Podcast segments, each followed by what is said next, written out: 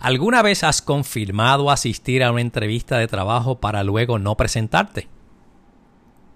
Te comprometes frecuentemente a múltiples actividades y no llamas antes para excusarte.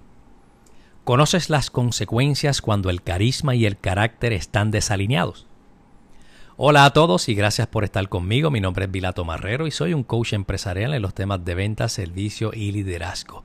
Bienvenidos al podcast El líder de grandes ligas donde aprenderás herramientas y las mejores prácticas de conexión para que logres aumentar la influencia, resultados y tus ingresos. Y hoy les preparé un tema que me apasiona y se llama ¿Cuánto vale tu palabra? En este episodio te compartiré mi salsa secreta que me ha guiado al éxito. Tu palabra es sinónimo de éxito, mejor posición y dinero. Punto. Sin embargo, muchas personas no logran comprenderlo claramente, porque el hecho de ser un concepto intangible se hace invisible ante nuestra mirada. A veces pensamos que es algo ligero y el hecho de que no llegue a ese compromiso no va a afectar a la otra parte. Sin embargo, puede que sea cierto y no afecte a esa otra parte, pero el daño está hecho, ya sucedió y fue contra tu imagen y tu carácter.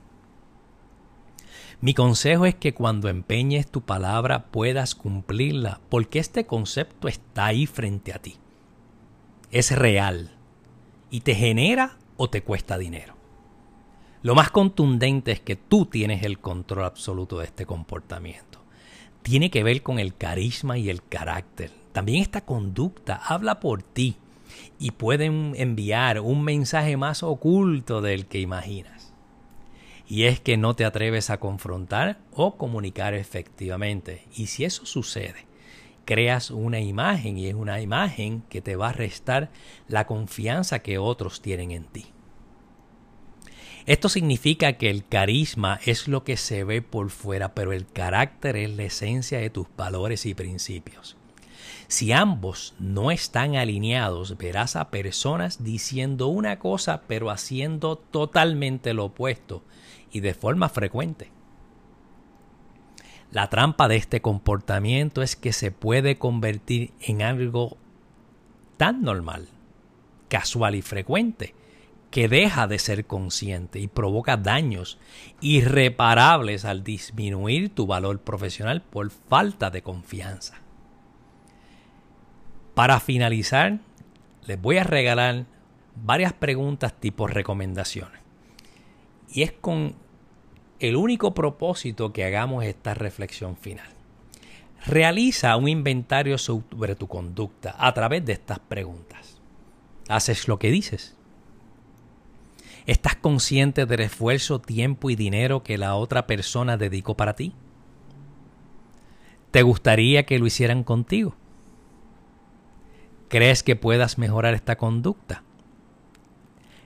Les invito a que antes de lamentarse sobre la vida y la falta de oportunidades, hagamos una autoevaluación.